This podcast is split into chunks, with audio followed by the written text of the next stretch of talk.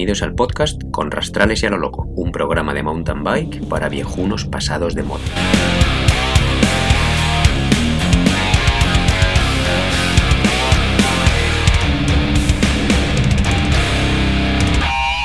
Y estoy grabando ya. Hostia, Vale, putada. vale, vale. Bueno, Bueno, tiriri, pero no- No habrá, no, habrá límite de esto, ¿no? Tiriri, no, tiriri, tiri, tiri, tiri, tiri. Ya me hacía ilusión, ¿eh? Con el, Sí, temita de guitarreo heavy longo. Ya ves, tío. En fin, estamos aquí otra vez por fin con nuestros oyentes que ya nos lo echan en cara y ya habremos perdido al 95% de ellos. O sea, si nos escuchaban tres, pues supongo que ya nos escucha solo uno, que es Nacho, que es el que me sigue echando en cara y el podcast y el podcast. O sea que gracias Nacho por ser tan fiel y por tener la paciencia de esperar a que saquemos un podcast. Por seguir ahí, sí, señor. Oye, Luis, esto, eh, este podcast lo, lo patrocina eh, los socohablantes de Sipo, ¿Por qué? ¿no? Porque el Teams este es de, ¿no? Esto es del curro, ¿no? Todo el ordenador y todo. Eh, en el es- que estoy grabando ahora dices. Sí, claro. Joder, sí, sí, o sea, esto es- o sea, se lo debemos al, al, al- ¿qué es el municipio o al ayuntamiento. Eh, bueno, espérate, eh, que aún todavía, esto lo estamos grabando ahora, pero aún no me he puesto a editarlo y luego se lo editaré en el ordenador de Sonia, porque gracias al municipio yo no puedo instalarme programas, eh, programas en el ordenador del trabajo. Entonces, Joder, los suecohablantes, tío. Mira, esa es otra de las razones por las que hemos tardado tanto en grabar, porque yo no tenía ordenador y eh, hemos decidido quitarle el muerto de encima de editar a, a Julián.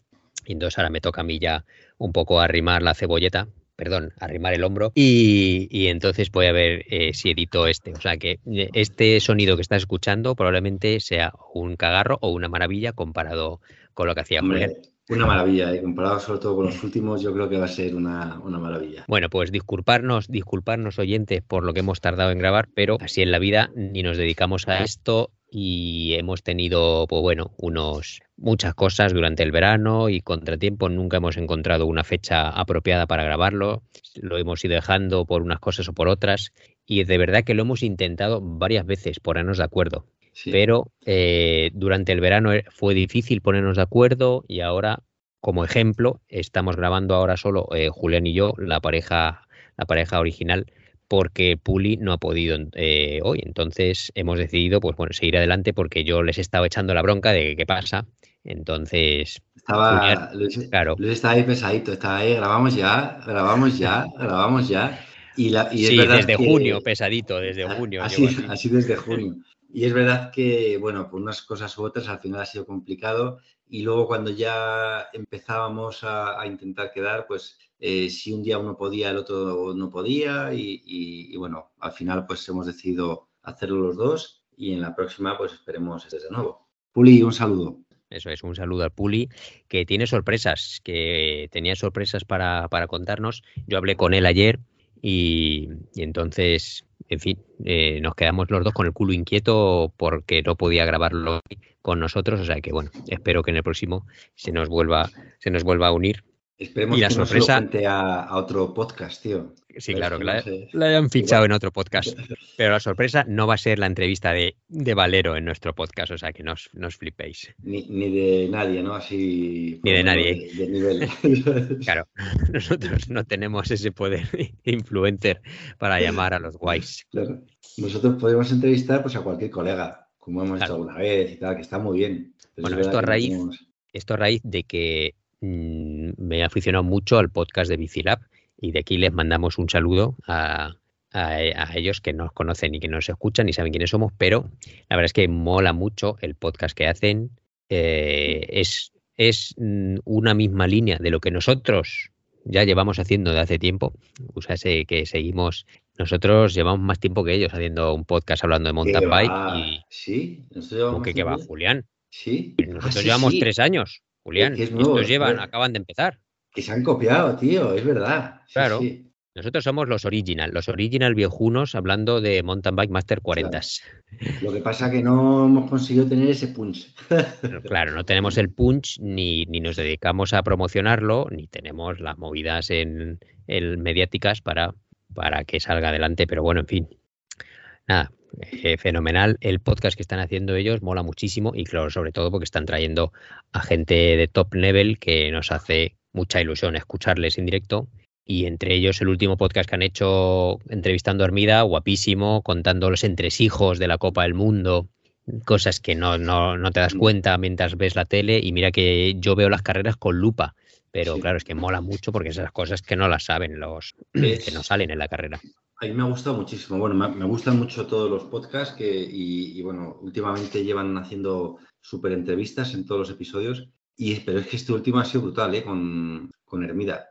Claro. Y yo con Hermida tengo ahí sentimientos encontrados porque en Instagram me parece un poco soso payaso. Eh, como comentarista sí me gusta, ¿sabes? O sea, eh, está cogiendo experiencia, entonces mm. Eh, está molando mucho ahora. Sí, o sea, es que lo, hace bastante bien. Yo hay veces que, la, que ahora la Copa del Mundo la veía en español algunas veces. Y mira que en inglés mola todo, pero mola. Y en el podcast este, joder, eh, dejó muchas perlitas, ¿eh? O sea, la verdad es que cada vez que abría la boca era muy interesante escucharle, sí. Mm, sí, sí. Y bueno, gracias a, Antonio Ortiz, este que, han llevado al, podcast, bueno, eh, yo creo que gracias a él, pues claro, está consiguiendo traer a toda esta gente de, mm pero los que son los originales del podcast de Bicilab, el Charlie, eh, Antonio y el J, J, J, pues que son de tu club, por cierto. Sí, sí, sí, sí. Son de tu club. Tú no has salido con ellos ningún día, ¿no? No, con ellos no, pero sí chateo. O sea, yo, por ejemplo, sé cosas que no puedo contar aquí, tío, porque eso se en el... Yo lo siento mucho, ¿sabes? Eh, si queréis saber más, dejadlo en los comentarios. o escuchad el podcast de Bicilab, el próximo. Mira, pues es una putada que solo lo publiquemos en Spotify. Y bueno, en, el original este donde que sale de Squales, ¿y ¿dónde lo estamos cargando? No, en Evox. Sí, yo creo, es que cada vez tampoco lo tenemos muy claro, ¿eh? hay que decir que en este Es que fíjate. Pero lo tenemos ahí, lo tenemos en Apple, lo tenemos también en Google Podcast. Sí, sí, que chaval. sí, sí.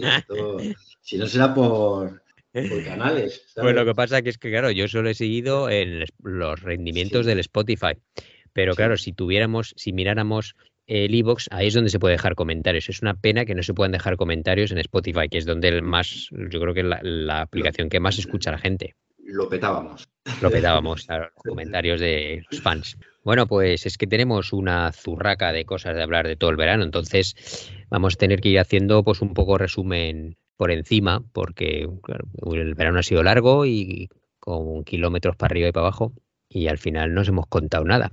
Y entonces nos quedamos a finales de primavera, estrenaron el restaurante Pelotón de nuestro amigo Ángel, del que ya hablamos, y luego pues eh, yo hablamos también de, del evento de la Dertisipo, que fue el evento de Gravel que, que organicé yo y al que acudieron todos los colegas, incluido Julián, que vino desde España. Ah, es verdad. Ah, es verdad, ya ni te acordabas. te lo juro que se me había olvidado, es que estaba pensando qué he hecho yo este verano, porque como lo que he hecho ha sido, o me han cancelado carreras o las he cancelado yo, pues no, es verdad. Pues eh, vino Julián aquí unos días y entonces aprovechó y hasta en el evento, y el evento salió muy bien. Eh, tuvo una, una participación pequeña como bueno en la línea que hemos tenido antes y yo esperaba haber tenido un poquito más pero bueno yo creo que a partir de a partir de este año quizá el haber organizado desde pelotón y sin ningún problema puede ser nuestra plataforma de despegue del evento porque fue un recorrido muy bueno de 170 kilómetros para los que lo hicimos entero el largo y uno de 90 más cortito aunque también eh, molongo para los más flojos y el recorrido, la verdad es que salió redondo, moló mm. muchísimo, estaba muy bien, muy completo y encima empezar y acabar en un sitio con unas facilidades que nos daba el restaurante de Ángel guapísimas. Entonces, Estuvo guay, con la comida al final y todo. Salió bien el evento y tuvimos la suerte que fue el primer día que hizo calor de todo el verano, porque hasta ese momento había estado haciendo bastante virujis y fue el primer día que pasamos de 25 grados en Helsinki, ¿eh? que para los que vivimos en Alpedrete, chaval, hemos vivido un infierno desde mayo. Eh, eso es, eso es, eso es, en Helsinki. Entonces, y yo estaba muy cabreado porque yo veía ya los calores que teníais y aquí es que estábamos pasando un frío en mayo, ¿qué te pasas? Mm.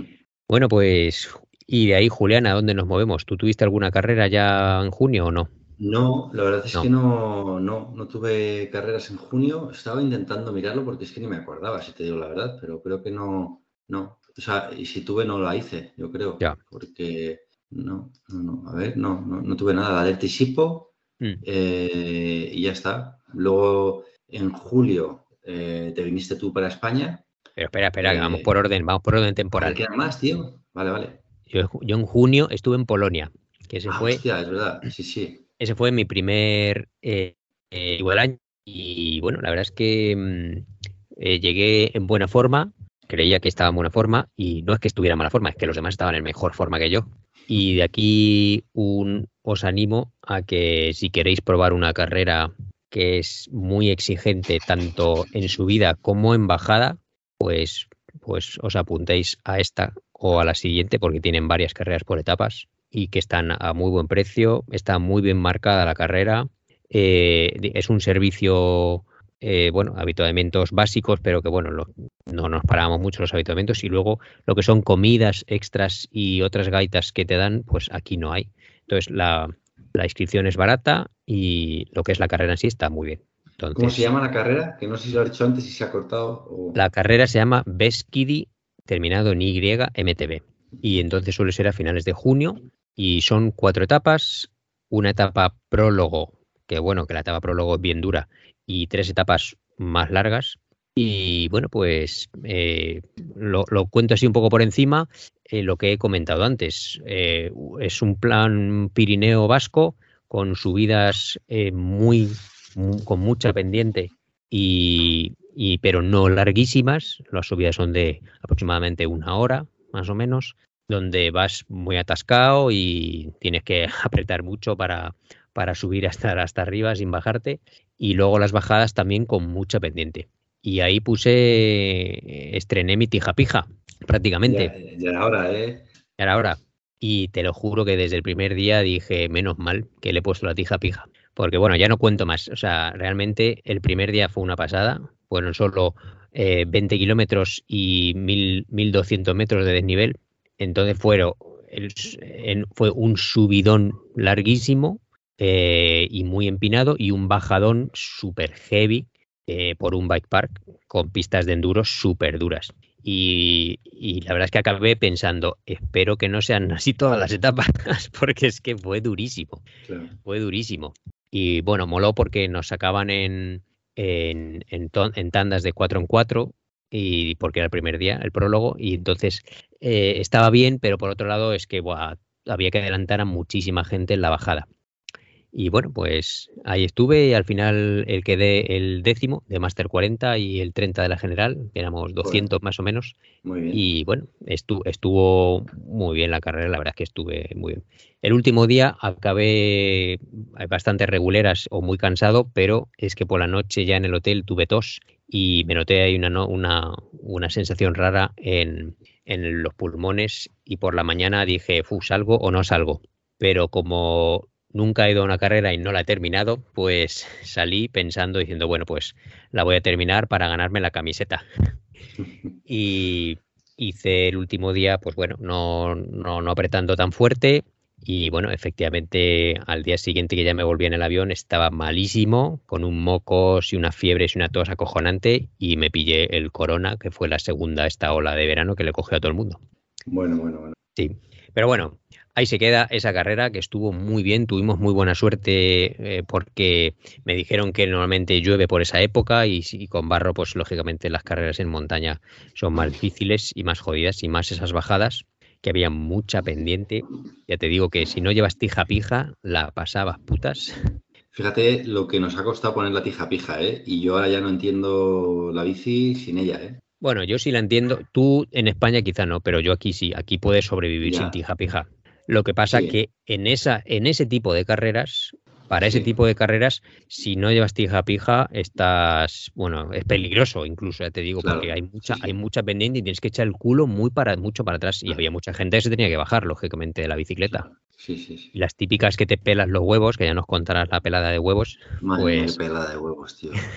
a ver, cuéntanos, venga, aprovechamos así, así. Lo cuento, ahora. claro, cuéntalo ahora vamos, a joder, lo que es el, rollo cronológico, ¿eh? porque esto ha sido este fin de semana. Ya, pero como no es, carrera, da igual. No, es carrera. Venga. No, bueno, pues estaba, fui con unos colegas a montar por una zona que, que no conozco, por Navafría, en Segovia, pues bastante chulo. Eh, chulo por los bosques, ¿no? Bosques de pinos brutales, súper guapos, eh, muy pistero. Hicimos un día de mucha pista para arriba, para arriba, para arriba, para arriba. Y cuando nos pusimos a bajar, dijo, ah, por allí hay una senda que yo me acuerdo que luego es un cortafuegos que baja muy vertical y con mucha piedra. Y dijimos, pues venga, no, vamos para allá. Y nos fuimos y la verdad es que acabé un poco cansado de cortafuegos porque o sea, era infinito. Eh, de subida, quieres decir. No, no, no, no, de bajada. Acabé cansado de bajar el cortafuego porque ya era un poco aburrido. Era como. Y era mucho estrés, tío, porque era pedrolos muy grandes, mucha tierra y luego troncos cruzados para todos los lados, ¿no? Y muchísima pendiente, ¿no? Y muchísima pendiente. Entonces, bueno, a ver, que vas ahí sujetando la bici echado para atrás, lo que hablamos, con la tija para abajo. Y, bien, quemando discos. Quemando, discos, y pastillas. Sí, y además las acababa de cambiar, tío. me duran muy poquito aquí las, pastillas, ya te lo he comentado una vez. Bueno, a mí me duran un montón, ¿eh? Yo todavía estoy con las mismas que las de que las de Polonia cuando terminé.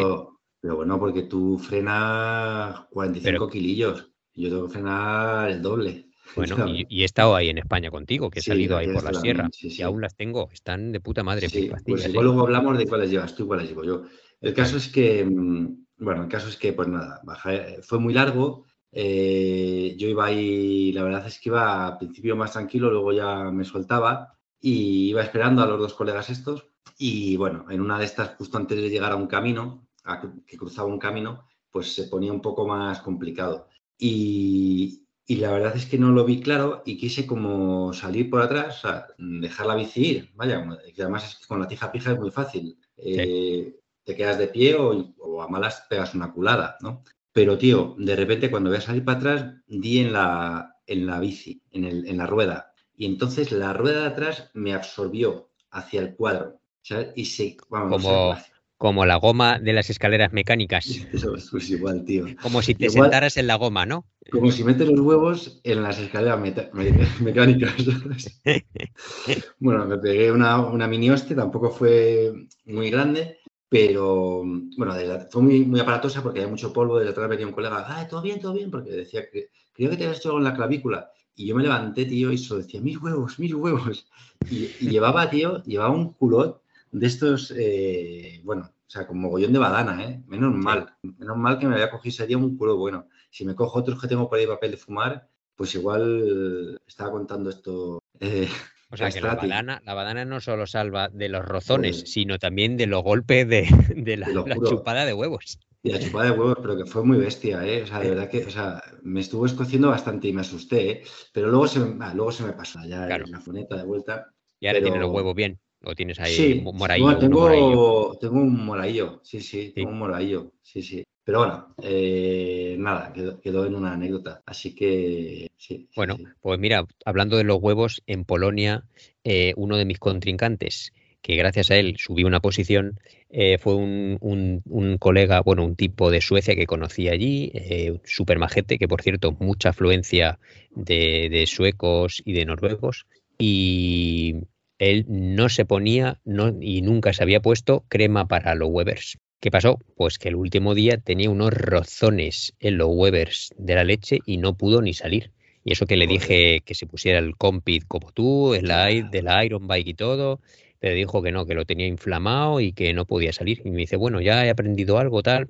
Y gracias a él gané una posición porque él justo iba delante de mí. Entonces, pues mira, importante cuidarse la huevada. Sí, sí, sí, siempre, siempre. Sí, sí, siempre la huevada. Muy bien.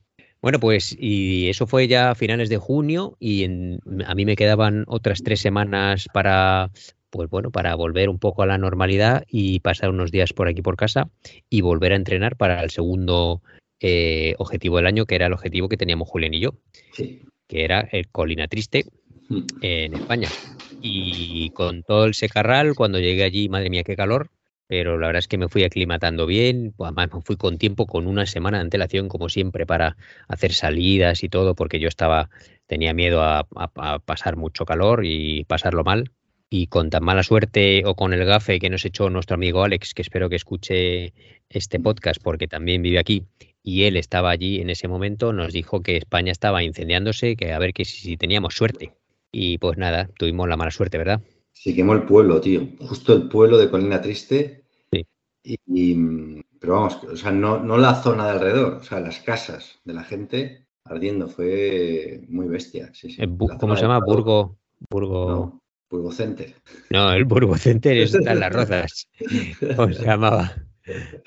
Eh, joder, eh, Santo Domingo de Silos. Santo Domingo de Silos, eso es. Sí, sí. Bueno, se, casa, se quemaron algunas casas de las afueras, no sé cómo todo el pueblo. Hombre, ya, hombre, pero ya a mí ya eso me parece drama. Sí, sí, tú imagínate. No, no digo, no digo que no fuera, no le estoy quitando importancia, pero digo que, no se quemó todo el pueblo. Hombre, todo el pueblo no, pero, pero bueno, fue un, fue un incendio muy bestia. O sea, eh, casas tocó algunas, pero lo que son los alrededores fue bastante heavy, sí, sí. Sí. Así que nada, cancelaron. La cancelaron y, yo tenía, eh, eh, fíjate, cuando, cuando mi hermana me dio la noticia, porque ella lo estaba siguiendo por Facebook, yo me llevé un chasco que no veas, ahí me senté las escaleras todo deprimido, en plan, en plan película, ahí miraba para abajo, con la cabeza entre las rodillas, vaya mierda. Pero enseguida tuve que pensar positivo, como me ha enseñado Julián, y entonces me puse ahí a pensar, digo, hostia, pues bueno, igual Julián se anima, cogemos la caravana, nos vamos al norte a pasar ahí unos días, pero tampoco fue posible. Nada, nada, la verdad que se complicó bastante todo. Sí, se complicó por, bueno, Motiva, motivos familiares. Y entonces decidimos eh, pasar los días y salir de vez en cuando pues por la Sierra de Madrid y que Julián me enseñara los calores de la Sierra de Madrid con los colegas de allí. Sí, hicimos alguna ruta guapa, la de la de Patones, muy chula, ¿verdad? Hicimos varias rutas, todas, me molaron. Sí, la verdad es que todas estaban guay. Es que a mí Patones me mola mucho, tío. Patones me moló mucho y, joder, era, estaba muy guay. Mira que era corta la ruta, eran solo 50 kilómetros, pero era dura, ¿eh? Se sube y, o sea, tiene subidas duras, tiene bajadas muy guapas. Ya ves, la última la mejor. Madre mía, qué bajada más buena. La última, tío, era brutal. Sí, sí, sí. Tiene, tiene varias, sí, sí. Y por la sierra estuvo bien las salidas que hicimos, además hicimos salida larga también. Sí, el, primer día estábamos ahí un poco frenados con el, con el colega de la KTM. Ah, sí, que nos llevaba pisando huevos, el pobre. Sí, sí, sí. Joder, ese tío, fíjate que ha estado fuerte, ¿eh? pero bueno, estas cosas. Claro, estuvimos pensando, Julián, si ese tío estaba fuerte cuando tú no estabas tan fuerte, o, o sea, que quién ha mejorado y quién ha empeorado. Entonces, ahora hay muchísima diferencia. O las dos cosas. Ahora hay muchísima diferencia. Entonces, el, el, colega de Julián pues se vino con su bici nueva, realmente que estaba nueva, mm. una, una KTM muy bonita, pero llevaba las ruedas como una piedra y, y resulta que el chaval, pues bueno, iba bastante, bastante despacio subiendo o conservador, queremos pensar, y yo iba diciendo, bueno, pues iba conservador, pero es que bajando Teníamos que esperarle después de cada curva, después de cada cruce, porque es que venía muy despacio. y bueno, nos contó que es que se había caído, que le había cogido miedo, tal. Mm. Y luego nos enteramos que es que tampoco llevaba ningún gel ni nada. Entonces, a las dos horas nos dice, es que me he dejado los geles en el coche. Y claro, no me extraña, el chaval estaba con, un pajarón de la hostia. Un pajarón, claro. Mm. Pero, compartimos geles y. Claro, compartimos geles, le dimos barritas y el chaval, pues nada, en vez de decirnos que, ya te cogía el tren para casa, siguió todavía con, con, nosotros. Hasta que Julián le echó moralmente. Cuéntale, cuéntalo. bueno, fui yo, fui yo, que el que te, que te, dije a ti, venga Julián, dile que se vaya ya una puta vez. yo no le dije nada, ¿no? Yo no le dije nada. No, no le dijiste nada, pero a la primera de cambio que él insinuó que podía irse, tú le animaste a que se fuera. Ah, bueno. Sí, pero bueno, yo creo que él tenía ya ganas de irse. O sea, que, que, iba muy petado. Yo, claro, ahí que bajaba por carretera, me hace gracia y te estoy picando porque es que sé que tú eres la mejor persona del mundo y no eres capaz de decirle a nadie. Sin embargo, yo soy un, es, cabronazo. Es que, no me estoy acordando. Es verdad que tú estabas diciendo, oye, tío, dile ya algo, tío. O sea, dile que, se, tenía que haber ido antes, en el otro lado, no sé qué. Es que ahora me estoy acordando. Ahora, te, ahora te viene a la memoria, menos mal. Yo, yo estaba bastante ya quemado y yo, como soy un viejo mala leche, pues yo estaba ahí poniéndole a la cabeza como un bombo a Julián. Cada vez que teníamos que esperar, le ponía la cabeza con bombo. Julián, tronco, dile que se vaya, no sé qué. yo soy un cabrón en eso, pero bueno, lo reconozco. Y Julián, como es un buenazo, no podía decirle nada. Claro, hombre, si salimos juntos, yo ya cada uno cada lo que quiera, hombre, llegamos juntos, a no ser que uno llega, pues nos piramos, me piro, ¿no? ya lo sé, ya lo sé. Bueno, fue una salida que estuvo bonita y todo. De hecho, otro colega de Julián se fue antes, pues se le acabó la paciencia y dijo, yo me voy. se fue a su casa. No se le acabó, hombre, no. ¿Cómo que no? Se le acabó el tiempo de. Porque dijo, él había calculado tres horas y llevamos ahí cuatro horas y media. claro. Bueno. pues eso fueron nuestras aventuras por España, que estuvimos ahí para arriba y para abajo, pasando calor. Y, eso fue, ¿no? Fue pasar calor y ver los incendios y bueno, la verdad es que eh, salimos, salimos bastante incendios, Turismo incendios, tío. Sí. Sí, sí. Yo me quedé a dormir una noche ahí en casa de Julián. Madre mía, qué calor esa, esa casa que tiene Julián. Es que no corre, no corre el aire. ¿Os dais cuenta, os dais cuenta cómo está, eh? Siempre ahí, siempre, siempre positivo, nunca negativo. Oye, que yo desde que desde que escuché a Coloma lo de enchufaba a tope, yo es que es el nuevo lema, tío. Siempre enchufado a tope. Enchufado a tope, siempre enchufado a tope. Y ese Julián, Julián es que siempre va enchufado a tope. Sí, hasta que, hasta que ya destopo. Bueno, bueno pues yo al venir aquí eh, fue a terminar el verano, eh, empezar las clases y tuve otra primera carrera eh, el clásico de Lahti, que es la segunda carrera con más eh, veteranía, dicen de aquí de Finlandia, que lleva ya 32 años celebrándose. Y ahí sí que fui yo enchufada a tope, pero de pulsaciones, porque la verdad es que no me encontraba nada bien. O sea, yo decía, pero madre mía, es cómo puedo ir, iba fatal de pulsaciones, pero nunca he tenido yo unas pulsaciones medias tan altas. O sea, ciento, creo que di de media 179 pulsaciones durante dos horas y pico. Joder. Y la verdad es que la carrera mola mucho, eh, estuvo bien de, participación, no mucha gente, pero bueno. Eh, y, pero bueno, vino, vino Rosender, otro nuevo colega que, espero que nos escuche, ya le pasaré el link de este, de este podcast, que vive en Turku, segunda capital de, de Finlandia, ¿no?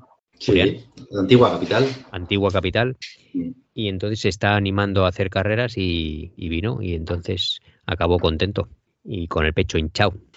Y porque hizo, hizo muy buena carrera. Y la verdad es que estamos, hemos tenido suerte porque no está lloviendo mucho y está haciendo buenas temperaturas, tío. Qué guay. sí. Y yo ya estoy preparando temporada de ciclocross que empieza este fin de semana. Madre mía. Sí. Pues si quieres sigue tú con eso o cuento yo mi temporada de, de cancelaciones. No, no. Ahora cuenta, ahora venga, que nos va a contar Julián su temporada de cancelaciones. Mis cancelaciones, la nueva. Mis cancelaciones. No, pues eh, nada, nada, si tampoco hay nada que contar. O sea, realmente, o sea, primero nos cancelaron, eh, ¿cómo era la eh, Colina Triste? Sí. Y después yo, pues eso, he tenido un verano así un poquito raro pues no, no estaba entrenando lo que, lo que hubiera querido. Eh, me estaba preparando para la Sierra Norte Bike Challenge. Que... ¿Eso te surgió así de repente o lo decidiste de hace tiempo ya lo de la Sierra Norte Bike Challenge? Bueno, tenía ganas de repetirla. Sabes que la hice en el 2000, no me acuerdo, 18 me parece que fue, o 19, no me acuerdo. Y tenía ganas de, repetirla porque la verdad es que me salió una, una carrera relativamente buena en la que tuve bastantes problemas y yo pensaba, digo, joder, pues si con problemas hice, hice 11 horas y media, digo, yo creo que a lo mejor 10 mm, horas y media, 10 horas y cuarto, igual sí, sí que las meto. Y, y bueno, con, con, Hugo, que es el colega este que, que se marchó antes, que comentabas, ¿no? Em, pues eh, la verdad que él está, está muy fuerte y se joder, me molaría hacerla en parejas con él. Y yo viendo los tiempos decía, joder, es que según el año, puedes incluso hacer podium. Depende del año, ¿eh? O sea, porque hay veces que va gente, como siempre, más fuerte, pues más fuerte. Y entonces me apetecía mucho. Y le lié, eh, muy a su pesar, porque pagó y luego se arrepintió. Pero nada, y yo estuve, la verdad es que he estado intentando entrenar bastante para, para ella, haciendo salidas largas y eso, hasta que ya eso, implicó el verano y, y dejé de montar. Y entonces de repente empecé a montar muy poquito, sin entrenamientos estructurados y me estaba dando una pereza. La cancelé hace tres días, ¿eh? porque me estaba dando una pereza loca. O sea, no me apetecía. O sea, 11 horas y media me parece demasiado. Para no ir muy motivado, tienes que ir muy enchufado, ¿eh? Para querer, para andar en bici 11 horas y pico. mira, eh, Puli eh, va a hacer, hablé ayer con él y me, dice que, que la iba a hacer y que va a hacer con un colega y la va a hacer súper tranqui. Dice que igual se nos van 15 horas. Pero, tío, yo es que 15 horas no puedo. O sea, Igual si estás con la cabeza de otra manera y te apetece, pues vas a 15 horas dando pedales y es divertido con colegas. Pero es que no, o sea, no me apetece hacer 15 horas así, ¿no? Me apetecía más pues achucharme un poco y hacerla en el menor tiempo posible. Que el Puli va con la mentalidad de brevetista, que ya tiene el culo mm. plano con la forma del sillín y él ya, pues bueno, va, ahí, va mirando el paisaje y eso es, claro, otra forma de afrontar las carreras. Bueno, no sé, ¿eh? yo creo que él hace, él, ha hecho, esta va a ser su tercera, me parece. La segunda vez la, me parece que, la segunda me parece que él abandonó porque no, no tenía ganas, o sea, empezó y se dio cuenta que no la apetecía. Pero yo creo que la primera la hizo muy bien. Hizo podium, de hecho, la primera vez que, participó. De Fat Bike. En, Fat Bike, sí. Claro. Es verdad. no, la segunda tuvo problemas mecánicos, dijo, ¿no? Que había pinchado, porque lo contó aquí ah. en el podcast.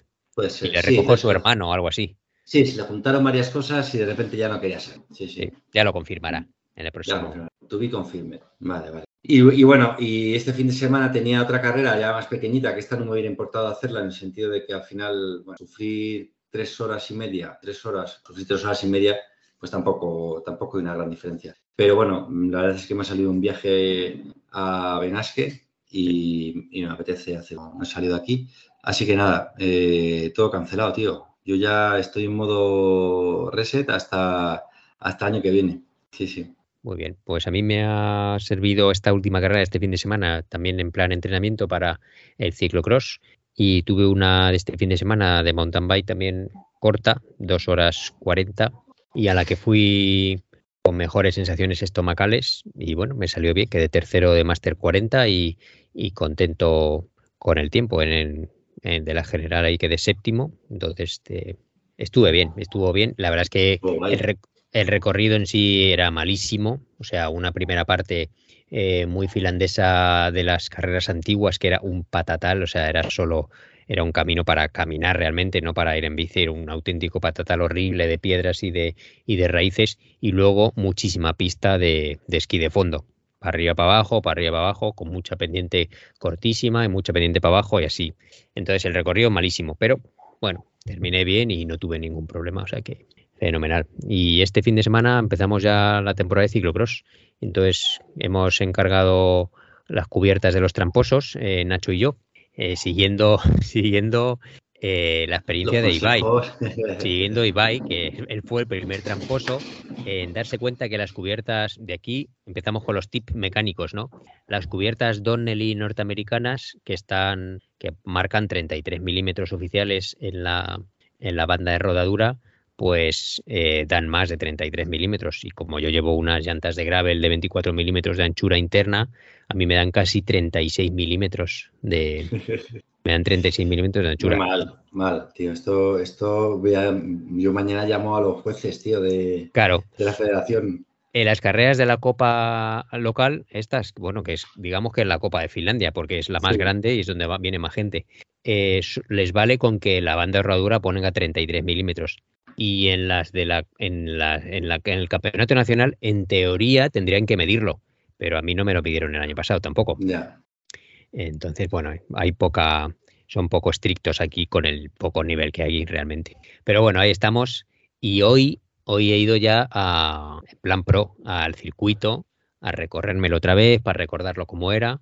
Y va a ser en seco, o sea que porque no está lloviendo nada, entonces tengo que aprovechar, que es lo que a mí me mola, que sea en seco y con poco frío, hasta que, porque yo cuando empieza ya a las carreras de más adelante de octubre empiezo a pasar frío y rindo fatal, como ya sabes tú. Sí. Entonces, por eso las primeras carreras son las que se me dan mejor. El año pasado gané la primera de la Copa y la segunda quedé segundo, algo así, pero luego en cuanto va avanzando la temporada, las paso. Sí, sí, las paso fatal. Acabo ya tercero, cuarto, quinto, te lo juro, ¿eh? voy ya perdiendo o, igual porque se te, está haciendo muy larga la temporada de juntar. también puede ser que la edad, la edad, la edad ya pasa factura, pero, pero se me hacen, se me hacen duras. Y yo creo que cuanto más barro y más frío, pues bueno, peor lo paso. eso es. Y, eso es, tío. Ahora ya temporada de ciclocross, carreras de Chichinabo, como dices tú, de una hora y, y que duren, que duran poquísimo a todo trapo. Qué guay, tío. La verdad es que yo, vamos, ya me he quedado con ganas de hacer carreras de ciclocross, que aquí también empiezan. Sí. Y, pero bueno, vendí, vendí la bici de gravel. Sí. Así que me parece que el, ciclo, el ciclocross se acaba. eh, Lo que, vamos. Bueno, pues hiciste mal, pero bueno, porque ayer estuve hablando con el Puli sí. y mm, ayer estuve comentándole lo que hablé también contigo.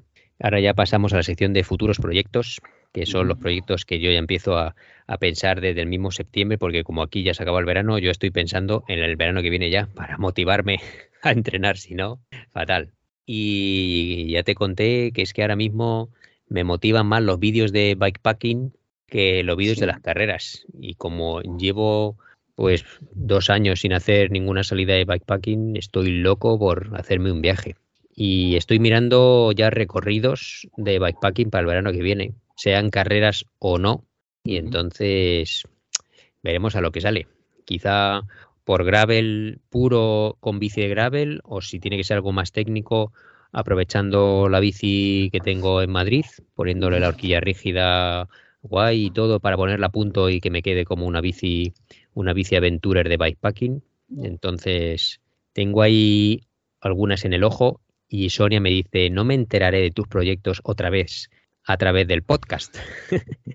Porque ayer, ayer ella me vio viendo rutas de, de una que yo no conocía, que se llama la eh, European, European Divi- Divide Trail, que es en plan con el nombre copia de la, de la norteamericana.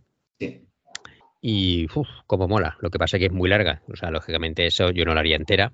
Pero es que son, es un tipo que, un inglés o escocés, que ha, ha unido, Julián, todos los tramos muy usados eh, y famosos y conocidos de rutas de bikepacking y, y o de gravel de prácticamente toda Europa. Entonces eh, va desde el sur de Portugal hasta, hasta Cabo Norte. Son 7.600 kilómetros. Joder, qué pasada, tío. Ya Sí. ves. Claro, hombre, Pero luego hay otras cosas. Está en Comut, está en Comut Sí, y, y tú puedes hacer, un tramo. claro, puedes hacer el tramo que tú quieras, porque Claro. eso no es, no es, no es, no es carrera como no es evento tampoco. Entonces no hay un día que haya específico que haya que salir de momento, nadie lo ha organizado así y tiene muy buena pinta esa. Y la que ha sido hace poco, que también es un, un carrerón, es la, la Silk Road. Eh, Claro. Que esa, bueno, ya hemos, hemos hablado alguna vez de ella. Puli creo que le gusta mucho. A mí también me flipa. Es una que- pasada, sí, sí. Son, son 1.900 metros, eh, kilómetros y 37.000 metros de, de desnivel. Y mira, se da la casualidad de que Hugo, otra vez, este, bueno, que iba Sí. a correr en pareja en la Sierra Norte, Sí. él, bueno, creo, creo que tú sabes, y que tiene una, una agencia de, de- viajes de montaña, Sí, y, y estuvo en, en Kirguistán, que es donde se desarrolla esta carrera, Sí. justo los días de la carrera. Eh, él estuvo haciendo una actividad, bueno, fueron a- al campo base de Lenin, que es un, creo que son 7.000 metros, y luego iban a subir unos 6.000 metros con, un- Sí. bueno, pues con un grupo de gente, y mientras se movían en furgoneta. Y se cruzaron con bastantes eh, eh, tíos que estaban ahí haciendo, haciendo la carrera, conocieron al, al organizador, pero me dijo, dice, tío, es una locura, dice, las carreteras, dice, es que si ves las carreteras, vamos, dice, nosotros íbamos en coche, o sea, en furgoneta, y, y flipábamos. Y vamos, les pasabas, iban llenos de polvo. O sea, tiene que ser. Sí, sí. sí, además eh, no es, eso no es para una carrera de gravel, ya necesitas una mountain bike sí. Y bueno, eh, la ma- la- yo he visto muchos llevan rígida, Mm, y, pero ya necesitas un material específico. sí. Necesitas una rueda delantera con una dinamo porque para cargar tus baterías, porque no hay puntos de carga ni No, nada.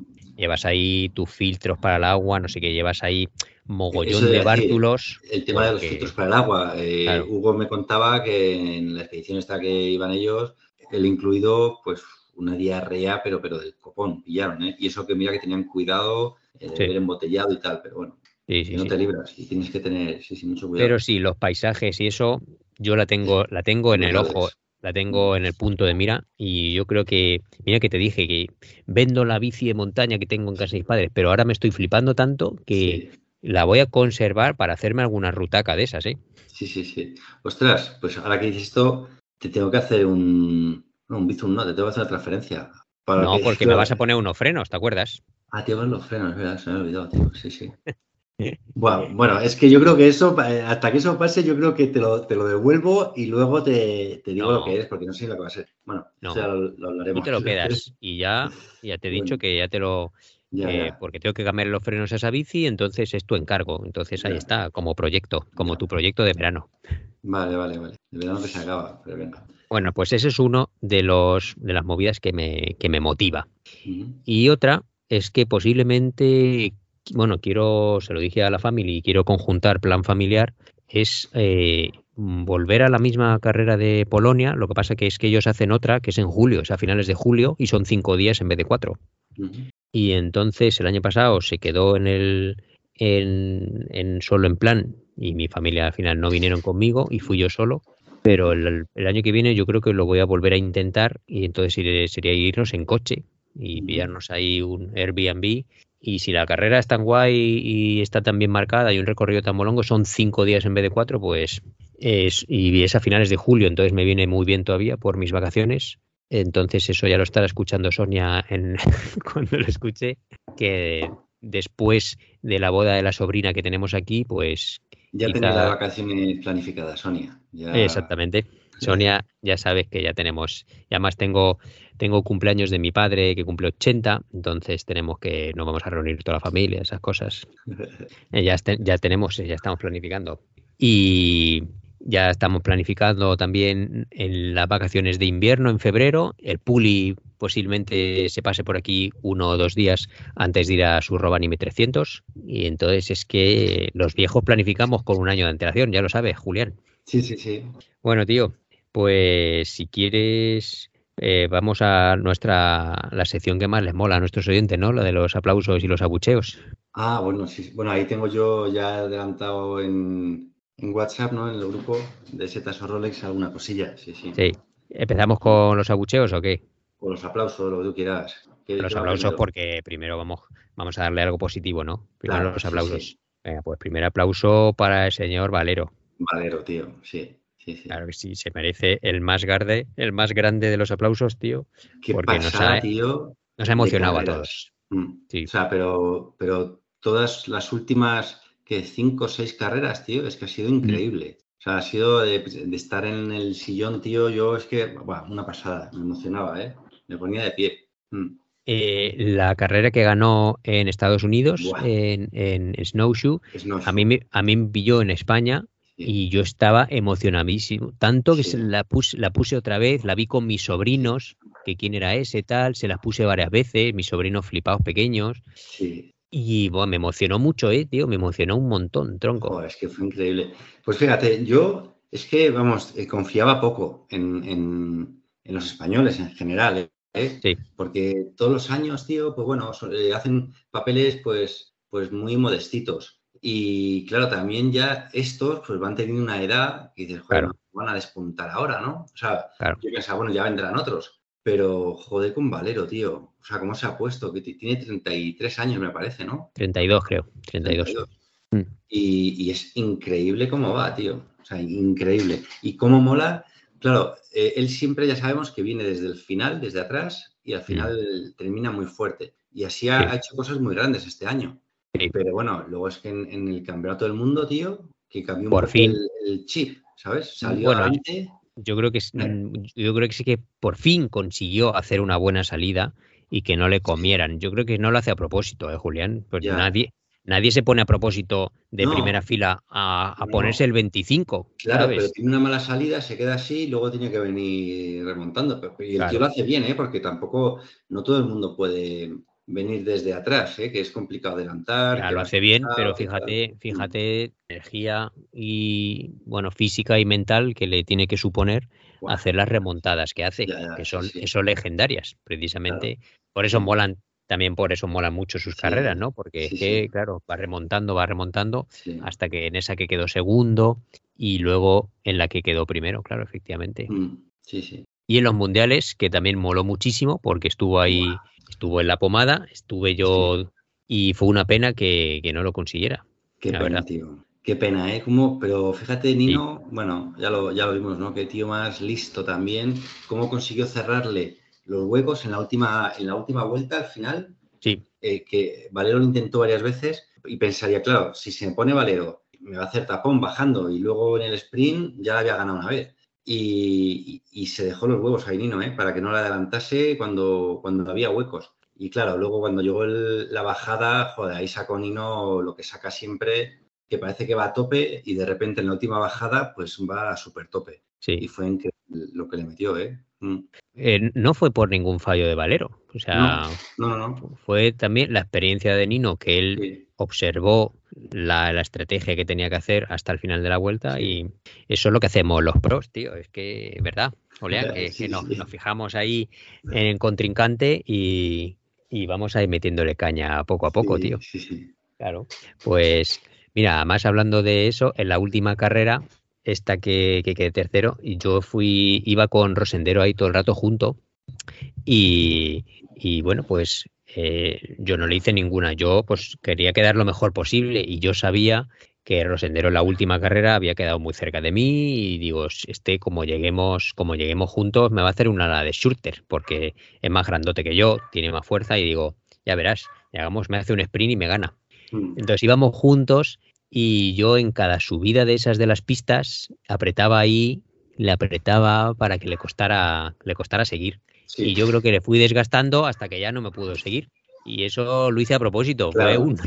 eso, fue, eso lo hice y luego me lo dijo, me dice, es que me da la sensación de que o tú apretabas más o yo perdía fuelle en las subidas. Y yo, no, es que lo hacía a propósito. Y en las subidas ahí yo apretaba y me dejaba el culamen para que él fuera desgastándose poco a poco, porque él es un tío más grande que yo. Y, y, además hice una también de consejos de Hermida.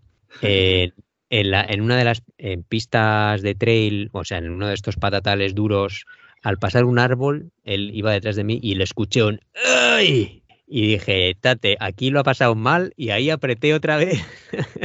Claro, pero eso ya me lo hiciste tú a mí una vez, ¿no te acuerdas, tío? Sí, sí, sí. ¿Cómo se llamaba esta? de, mm, ahí está con mucho sendero, que, nos retiramos los dos por, por, por, averías. Tú por el radio y yo por, y yo por eh, el sur también, no me acuerdo, tío. Bueno, bueno, eh, Vale, pues Ahí, ahí, tú me viste que yo cometí un fallo. Con los pedales o algo así. Un pedal, sí. Cambio. Me salió un, pie del pedal y apretaste el culo, cabrón. Sí, sí. Claro. que bueno, no es que sea ningún marrullero, pero es que no, lo hago a propósito porque es que yo soy un picado, ya lo sabes. Claro, pero es que lo que hay que hacer, sí, sí, está claro. Estás en la carrera, estás en la carrera, sí, sí. Efectivamente, muy bien. Bueno, pues eh, seguimos con los aplausos o qué? Sí, sí, sí. Yo le daría también. Ah, dime, perdona. No, yo iba a decir a, Nino Schuster también, tío, que, aburrido de, ganar, pero tío, es que ganar 10 campeonatos del mundo y 8 copas del mundo, sea, es que esto ya, o sea, hasta que vuelva a aparecer alguien así, bueno, que fíjate que estaba Julian Absalon antes, pero, pero vamos, que ya, pero nunca se dará, como dijo Hermida otra vez. Y ya no volverá a pasar porque ahora hay muchísima más competitividad. Nadie va a poder ganar 10 copas del mundo, pues significa que tienes que estar ganando desde que tengas 21 años, y no fallas nunca. Entonces, eh, no va a fallar, eso no va a pasar nunca. Sí, sí. Pero bueno, sí, aburre, es un rollo. Además, encima Fíjate, yo es que no me cae muy bien. Y en las celebraciones le veía ahí celebrándolo en plan influencer, levantando la bici. ¡Ay! Todo motivado. Venga, vete a tomar por culo. Si es la décima vez. No te flipes tanto, no te flipes tanto. Joder, tío, pero es para fliparse, tío. Que son diez veces, tío. Diez veces, Y estaba ahí el tío con unos gritos americanos ahí. ¡Uh! Ahí, ah, gritándose el solo que es como, como los que nos reíamos cuando estuve allí, que me contaste de que la peña se motiva sola cuando llega al monte, ah, al monte Avantos y empieza a gritar ahí, ¡guau! He gritado una cima. Pues a mí me recordó eso, el Shurter ahí celebrando. Entonces, no lo no lo no le doy, no le doy tregua a Shurter que yo me quito el sombrero, pero no me cae bien, no me cae bien. Y, y de que no me caiga bien, pues de su rivalidad con Flukiger sacamos el tema de Flukiger, tío. qué decepción, qué decepción. Qué fuerte, tío, qué pena. bueno, yo eh, aún, aún estoy yo interrogante con las manos esperando a que, a que algún artículo, Brújula Bike o alguno de estos publiquen el resultado de su prueba B, porque le tenían que hacer una segunda prueba y está todo en silencio las, las redes sociales mm. y no han dicho nada. No han dicho nada. Claro. Sí, lo que pasa es que, vamos, es complicado, ¿no? O sea, yo creo que una vez que te da positivo, Sí, vamos, muy raro que, que la prueba B te dé negativo, pienso, ¿eh? No lo sé. claro. Pero, Bueno, pues de ahí un abucheo, un abucheo para Flunkiger sí, y a ver si mm, lo meto ahora a pin, abucheo. sí, Pero bueno, sigo con otro aplauso antes de pasar a los abucheos gordos, Julián, sí, que es al de Martín Vidaurre, chileno de sub-23. increíble. sí. Eh, el tío tomó la buena decisión de no pasar a élite este año y volver a arrasar. Y entonces este año ha ganado casi todas las copas del mundo, excepto una, creo, o dos. Y ha hecho un resultado muy bueno. No ha ganado una y el Una. campeonato del mundo. Y el campeonato del mundo que quedó Mm. cuarto porque Sí. dijo Hermida que se estaba flipado, o sea, flipó Mm. mucho. Sí, Eh, pero bueno, el chaval mola mucho cómo corre, si es que corre, corre en duro también y descenso. Si es que, Sí. claro, es otro que cuando vaya a las copas del mundo va a Mm. pilotar muchísimo. claro. Y bueno, pues, bueno, también es lo típico de otro joven que viene súper fuerte y esperamos que le vaya bien Sí, y que, poco a poco también pueda tener unos buenos resultados en élite porque mola, mola como lo está haciendo el chaval. Espero que tampoco le pongan tanta presión como, como para que luego pues no pueda rendir, porque ha habido muchos corredores que han ganado un mundial y que luego no han podido con la presión. Eh, Claro, pero fíjate, ha entrado, o sea, está en un gran equipo. Bueno, estaba en un gran equipo y se ha ido a otro gran equipo y a golpe de talonario, seguro. O sea, estaba en el Scott y No. estaba en, el- en un Bueno. equipo medianito sí, pero de Alemania, de un equipo de estos de iniciación, pero no era Sí. Scott Ram. Pero era, pero era, no, no era el Scott SRAM, pero era, era de como un, un equipo satélite de Scott, yo creo, ¿no? No, ¿Era es un equipo. ¿No corría con Scott? sí, corría con bicicletas Sí, sí. Scott, pero no era un equipo Ah, un satélite de. Scott Vale, Ram. vale. Pero bueno, todo hacía suponer que se, que se iba a ir con Scott, porque claro, también Benanino, que joder, que sí que lleva 10, y- 10 Claro. eh, campeonatos, pero que, que tendrá que acabarse. Y como le estaban, ya le están, ya le estaban metiendo presión, eh, por lo menos los medios, hablando de Sí. que puede ser el próximo, ¿sabes? Sí. Eh, petarlo. Y, y al final, fíjate, se ha ido a Specialized. Y a lo que voy es que, mm, en fin, ha acabado en un gran equipo, podría haber acabado en Scott, ha acabado en Specialized y seguramente que vaya a tener una presión del copón, ¿sabes? Primero por lo que espera todo el mundo y luego por lo que le pedirán, ¿no? Los Ah, resultados.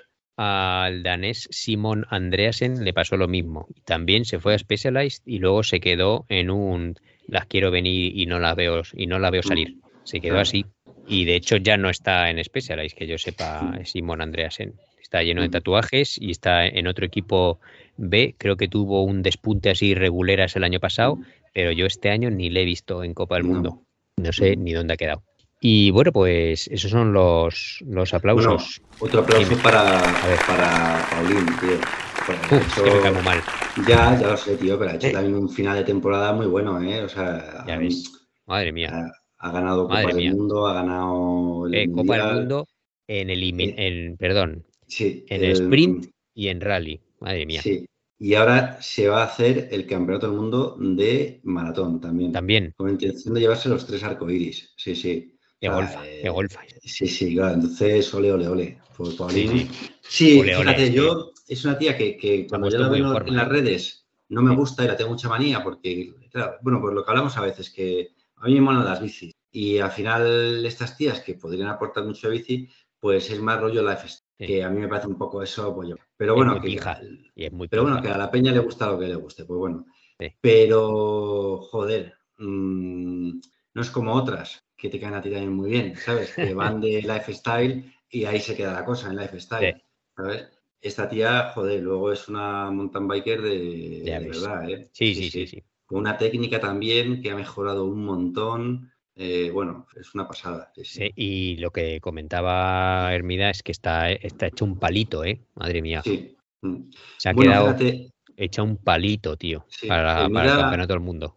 Elvira hablaba del problema de Mm. peso de las féminas, que yo creo que será en tíos también, ¿eh? en muchos, o sea, que ves algunos por ahí, pero en tías es verdad que, que son suspiritos. Y él decía que, que, claro, que es que con sus cuerpos no ve que puedan llegar fuertes a final de temporada, Sí. no como otras, ¿no? Por ejemplo, ¿cómo se llama esta? La que ha ganado Alexandra Geller. Alexandra Geller, esa tía la ves, tío, parece que se han puesto cuatro, eh, Jana Belomoina al lado, ¿sabes? Se pone cuatro así de estas y hace una de Keller, ¿sabes? Bueno, pues está hecho un suspirito, pero es que si te fijas, ella es un suspirito, eh, Loana Lecomte es un suspirito, sí, sí. Y, la, y la tercera francesa, que también es su, eh, campeona del mundo de sub-23, mm. que se llama eh, Brielle, bueno, no me acuerdo, otra chica, también eh, bueno, es que tiene unas, unas piernas que son unos alambritos. es muy alta la chica también, pero es y las tres son francesas. Entonces, yo no sé si es que les meten mucha caña o, las están seleccionando ya también, pero es que son unos palitos. Bueno, las llevan al límite, o sea, lo miden ahí todo.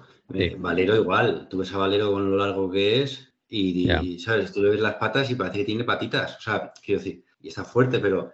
pero no, pero son, no son alambritos, ¿eh? No son alambritos, son, bien está tan delgado que, que, que, se ve como muy. O los brazos que tiene, que tiene unos brazos que parecen de carretera. Los brazos, los brazos, sí. ¿sabes? Sí, sí, sí. No como los muscles que tienes tú, ¿no? No. Vas ahí rompiendo no, maillots. los muscles. El, otro día rompí uno, pero no fue por muscle. Fue con la hostia esta de los huevos. venga, tope. Arráncate con los abucheos, Julián, venga. Nada, vamos bueno. A ponernos serios. Vamos a, ponernos en serio. Yo es que estoy hasta ahí, tío, de, del, tema de la carretera. O sea, de verdad es que me, he planteado em, en algún momento hasta, hasta dejarlo por miedo, ¿eh? ¿Eh? porque es que hay, hay un. Se respira una especie como de odio, o es la sensación como que Antonio de Bicilab, ¿no? Si es que estáis igual. no, te lo juro, sí, lo estaba diciendo, digo, bueno, como esto no lo escuchan, porque parece que estoy copiando aquí un poco la, la historia de lo que contó el otro día. Sí. Pero es que justo, tío, eh, bueno, o sea, es que me han pasado cosas, tío. Desde que me vine aquí a vivir, bueno, el año pasado que todavía no vivía aquí, el verano anterior, vaya, ahí ya vi, o llegué tres minutos tarde a un atropello. Cuando llegué, acababa de ocurrir, estaba el ciclista sentado en la mediana con la bici destrozada y estaban allí pues esperando a los servicios. Yo iba en coche, íbamos pasando los coches, ya había gente atendiendo, no paré y se me quedó muy mal el cuerpo. Me acuerdo que me llamó una amiga también que vive allí en Hoyo de Manzanares porque había oído que habían atropellado a uno en la rotonda y, ostras, Pero es que luego, tío, eh, últimamente, pues veo muchas cosas, ¿sabes? No, vas cómodo, tú vas montando en bici y oyes cuando llegan coches, tío, y ves que no van a parar, o sea, que no van a reducir, ¿sabes? Oye, y te pasan, tío, eso, tío. Y te da una tranquilidad cuando llegan otros, que también hay, ¿eh? Y muchos tengo que que oyes que reducen, ¿sabes? Incluso que se ponen detrás tuya hasta que no lo ven súper claro, no te, no te, adelantan eh, poco a poco, ¿sabes? Sí. Pero claro, es que cuando te ocurren cuatro cosas de los cuatro gilipollas que hay, porque al final no hay tantos, ¿no? Pero, pero vamos, que ahí están allí y son las que, los que la lían, tío. Entonces, yo qué sé, mira, por ejemplo, em, yendo con, con, Sergio, un colega con el que monto aquí, tú le conociste también. Sí. Aquel día fue el primero que se fue pues íbamos tranquilamente hacia casa de Puli, por ahí por, em, por Manzanares. Y estamos llegando a la primera rotonda de Manzanares y un camión se pone a pitarnos. Porque íbamos en paralelo, que se puede ir en paralelo, pero además es que es un arcén bastante grande, con lo cual yo iba completamente dentro del arcén y Sergio iba en la línea, ¿no? Y empieza a pitarnos, nosotros flipando, ni, ni le increpamos ni nada.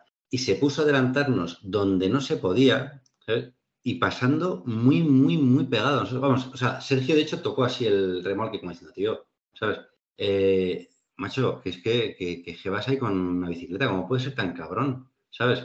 Eh, luego otro día estoy montando por ahí, bueno, me acuerdo, di una vuelta por ahí, pues también con Sergio, la de montaña por la mañana y para terminar, pues me fui a ver a Julia y digo, digo, voy hacia el pantano del embalse de Navacerrada, bájate y, y alargo un ratito y montamos juntos. Venga, pues se baja y vamos cruzando la presa del pantano, que, es una carretera en una presa que yo no creo que ahí se pueda ir a más de 30 o 40. Y venían, nosotros íbamos en una dirección y de frente nos encontramos con un grupo de chavales endureros. Había como tres adultos y cuatro o cinco niños, pero niños, ¿eh? Todos con sus cascos integrales, tal. Eh, y detrás de ellos venía todavía otra bici. Y detrás de esa bici venía un tío en un Mercedes, un gilipollas, que venía chuchando al de la última bicicleta, como muy pegado y tal. Y entonces yo hice así con la mano un gesto de reduce, reduce y tranquilízate, pero de buen rollo, ¿eh? Yo hablando con Julia y, bueno, pues hice así con la mano, como reduce. Entonces de repente dice, no, iba con la ventanilla baja y dice, ¡que te den por el culo, hijo de puta! ¿Sabes? Joder. Y yo dije, te lo juro, ¿eh? Pero así, tío, yo pensando, oye, que lleva niños delante, que lleva... Bueno, Julia flipó porque ella tampoco va pendiente de estas cosas. Yo es que como estoy más sensible, pendiente de los coches, miras cómo, cómo, actúan y tal. ¿Qué ha pasado? ¿Por qué, ¿Por qué dice eso? Digo, pues dice eso porque le, le echo así con la mano, ¿sabes? Pero en un gesto como muy amistoso y muy... En fin. Y, bueno, y ya lo último fue, que fue hace un fin de semana o dos ya, ¿no? No me acuerdo. Eh, salgo a entrenar por la mañana, llego a la segunda rotonda después de salir de casa y, veo una bici. Veo una bici, nada, a 10 metros mía, que entra primero en la rotonda, entro yo después y se, bueno, eh, eh, saca el brazo para indicar que no va a salir en esa salida, que se queda en la rotonda, saca el brazo izquierdo, y conforme está así con el brazo fuera, llega uno que viene por el interior de la rotonda para salir, cosa que no puedes hacer tampoco, salir desde el interior y se lo lleva por delante, tío. Pero no me jodas. claro, pero delante mía. O sea, es que yo lo vi, bueno, me quedé, tío, me puse malísimo. O sea, bueno, malísimo. El tío, el tío atropellado en el suelo, me acerqué, dejé la bici, le ayudé, el tío paró. Eh, bueno, bueno, tío. Bueno, al final paró. Bueno, el tío decía que llevaba al hospital, que estaba al lado, porque es en la rotonda del hospital, aquí en Villalba. Eh, paró una enfermera, dijo, no, no, tú no vas a llevar a este chico a ningún lado, vamos a una ambulancia y que venga una ambulancia, menos mal. Y bueno, ya vino la Guardia Civil, no sé qué, bueno, yo, yo flipaba, tío. Y yo le decía al tío, digo, tío, pero es que no lo has visto, es que, o sea, ¿cómo no lo has visto? O sea, digo, es que, es que, bueno, yo dije, de buen rollo, diciéndole, si es que nos, no, es que nos estáis matando, ¿sabes? Sí. Te lo juro, ¿sabes? Porque, y el tío, ya, lo siento, si yo soy deportista, iba con las patas depiladas. Eh, y, y, también monto en bici, de verdad que no lo he visto, no sé qué. Pues, Iba toda hostia. Hay que, ir con más calma, hay que, a lo mejor, ¿qué pasa? ¿Que vas tarde al trabajo? Pues madruga más, tío, yo qué sé, pero vete con calma, tío, no puedes Iba con luz trasera el del que atropellaron. Sí, iba con todo, sí, sí, sí, sí, iba con todo, sí, sí. Y, en fin, pues ya ves, tío. Una, o sea, y, y ese día, fíjate, ya cuando vino la Guardia Civil, la ambulancia, no sé qué, ya yo ya me pide. Dejé el teléfono y dije, toma, mi teléfono aquí por si necesitas cualquier cosa para declarar o lo que sea, si vas a poner una denuncia. Y, y Pero llegué a otra, nada, o sea, llegué a la siguiente rotonda, que eran 500 metros más, y me di la vuelta, tío. Iba de repente, o sea, no iba a gusto, ¿sabes? Me adelantaban y ya no, no es que me adelantasen mal, pero ya no iba a gusto. Entonces, de verdad, o sea, no estoy pensando en dejarlo, pero sí que tengo momentos ahí un poco, ¿sabes? Que no me, no me mola. Y a veces, mira, el otro día pensaba, hablaba con un colega también, eh, que tiene una, luz eh, varia de, de Garmin, ¿no? De Garmin. Sí. Y me decía que es la bomba, porque realmente te indica cuando está llegando el coche, a los metros a los que está, a la velocidad a la que viene. No tienes que girar la cabeza, que esto es un gesto que también es peligroso, porque al final, cuando giras la cabeza, tiendes a irte un poquito hacia el lado en el que giras la cabeza. O sea, si miras hacia la izquierda, te metes en la carretera. Y si miras hacia la derecha, tienes el peligro de, darte en la mediana o de salirte, ¿sabes? Cuando, a ver, que no, es, un poco exagerado, pero el gesto ese te lleva hacia ahí siempre, hay que estar siempre con cuidado, ¿no?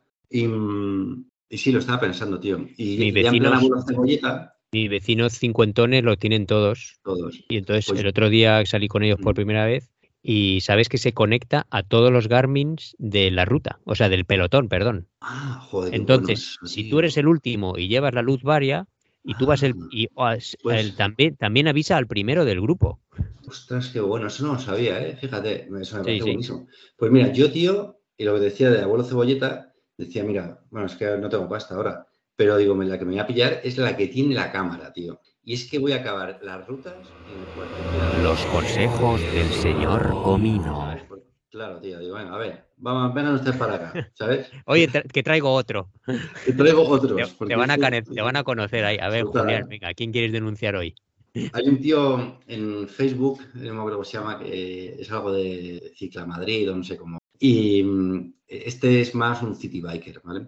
Pero siempre va con la cámara y siempre va denunciando. O sea, este tío, digo, este no trabaja. Esta, sí, la vida, sí y luego cuelga los vídeos, ¿no? Siempre como muy educativos, ¿eh? Se acerca a los conductores cuando le increpan o cuando tal, y dice, pero ¿cómo que me increpa? Que yo puedo ir por, que no puedes ir por aquí, que tienes que ir por el carril bici. no, no, que no, está no es obligatorio ir por el carril bici, yo puedo ir por aquí, ¿sabes? Y puedo ir por el carril que quiera, además, o sea, que falta mucha... Mm, eh, educación, educación vial y educación vial. Sí, sí. pero para, para, la gente de los coches es que no saben de verdad cómo bueno, y luego están los gilipollas ciclistas, que también hay unos cuantos, como el vídeo que vimos el otro día que se ha hecho viral ahora, que, ese tío es subnormal, ¿sabes? Ya se podía haber metido más fuerte. Bueno, no, pero, pero es que también eso me jode porque luego, claro, ¿sabes? Claro, nos meten a todos en el mismo saco, El mismo saco, Sí, sí. Esos son los vídeos que están los conductores fanáticos eh, haciendo así con las palmas, diciendo, ves, si es que, si es que así son, así son los ciclistas. Eso lo peta en forocoches y cosas así, ¿sabes? Ya ves, Claro. ya ves, ese vídeo será. Hijos de puta, los Sí, ciclistas. Sí, sí, sí. Sí, sí. Pues nada, voy a ponerles el vídeo ese en el, en el grupo de Facebook de aquí de, de odio a los ciclistas también que hay, madre mía. Total. Sí, a mí me han pasado también unos camiones hoy cerquita también. ¿eh? Es que no se, ya no se apartan. Hay algunos camiones de estos largos de doble carril yendo a Quérraba. En la carretera está larga, que es que yo me he dado eh, cuando he mirado porque me han pasado muy cerca y, si- y no se han apartado de mí, sino que ves que siguen recto totalmente. Y Mm. yo, Es alucinante. es Eso, mm, además es una cuestión de empatía. O sea, si, Claro. si a esos tíos, de hecho hay algún vídeo por ahí que se hacen una prueba, Sí, si a esos tíos los ponen en una bici, sí, sentados, hay un vídeo por ahí que los ponen en bicis estáticas ahí pedaleando y les pasa un camión follado. sí. Es que, o sea, lo iban a ver de otra manera. ¿sabes? Claro. Mm, Pero como, no son sus hijos los que están en bici, porque lo Claro. curioso es que aquí si ven a un niño en bicicleta, ¡uh! todo el mundo frena muchísimo. claro, Pero en cuanto ven a un adulto, se lo pasa por el forro. Ya lo hemos dicho Mm. varias veces. Mm, sí. Bueno, pues ahí lo que dejamos fue el motivo, momento triste, ¿no? Sí, sí, sí, salimos ya de aquí. Salimos de aquí. Triste. Venga, vamos a salir del agujero negro y ya para hacer el último, eh, para hacer más tiempo, porque si no nuestros fans se quejan de que duran poco nuestros, nuestros podcasts, voy a dar el último tip mecánico que se me acaba de ocurrir. Y es que durante varios meses eh, yo he estado mosqueadísimo siempre con mi crujir de la rueda de atrás. Hasta, hasta lo estuve viendo con Ángel Layos de Mechaniker, que cogíamos la bici, sujetábamos, meneaba la rueda atrás, cric, cric, cric, cric, y, y sonaba un crujido que te pasas. Y así llevo varios meses en la carrera de Polonia. Y siempre lo he achacado solo radios, tal, eh, crujía. Bueno, pues el otro día me puse otra vez a buscar, a seguir ahí, y era el eje de la rueda que le faltaba grasa, que estaba muy seco. El, el eje pasante. El eje pasante. Ojo, ¿ves? Yo. Es Es, que, lo he hablado contigo. Yo le pongo achacamos- grasa muy Siempre achacamos que si es el eje pedalier, que si los Mm. pedales, que si la rueda, que si no sé qué. Y es el eje que estaba muy, muy seco. Lo, Pero tú lo- le pones le- grasa. Yo sí le pongo grasa. Yo un sí. poquito. Sí, yo vale, también. Lo que Es pasa es que hacía mucho. que no. Sí, sí, hacía mucho que no lo engrasaba. Mm, Y le puse grasa y han desaparecido todos los ruidos de mi bici. claro, Es que ya no hace sí. ningún ruido, ni el cuadro, ni los rodamientos que están en, que están en buen estado y Sí. entonces mi bici pues no hace ningún ruido, va de booty y, y me da pena venderla. Entonces de de momento no la voy a vender. Bueno, ahí está. Eso es para el próximo podcast. Mis las cosas que estoy viendo en internet. Es el futuro. Claro, las bicis del futuro también. Claro. Muy bien, Diti, pues yo creo que ya lo dejamos aquí porque llevamos grabando no sé cuánto, porque aquí esto con este nuevo programa no veo cuánto tiempo llevamos grabando, pero un buen rato. Sí, yo, yo sí lo veo, pero no es lo que pone aquí, porque hemos llevado una hora y diez o así, porque Sí. lo- hemos empezado antes. Mm. Pues nada, nos queda un poco flojo, pero eso es porque Nada. nos ha faltado el tercer, la tercera pata de esta mesa. Y las cancelaciones y todo, o sea, esto Claro. ya luego, esto lo arreglamos claro. en la próxima. Bueno, esperemos que para la próxima tengamos eh, algo más de contenido en Molongo que contar. Y, y gracias por seguirnos, chavales. Espero que os moleste podcast. Y gracias, Julián. Nada, tío, a ti por, por volver. Y alma mater, macho. Pues Muy no, bien. sí, sí. Mira, ahora voy a ver cómo dejo de grabar. Venga, un abrazo para todos. Y aquí se queda. Una hora 22. chao, chao. Ahora. Ya, lo petan, no,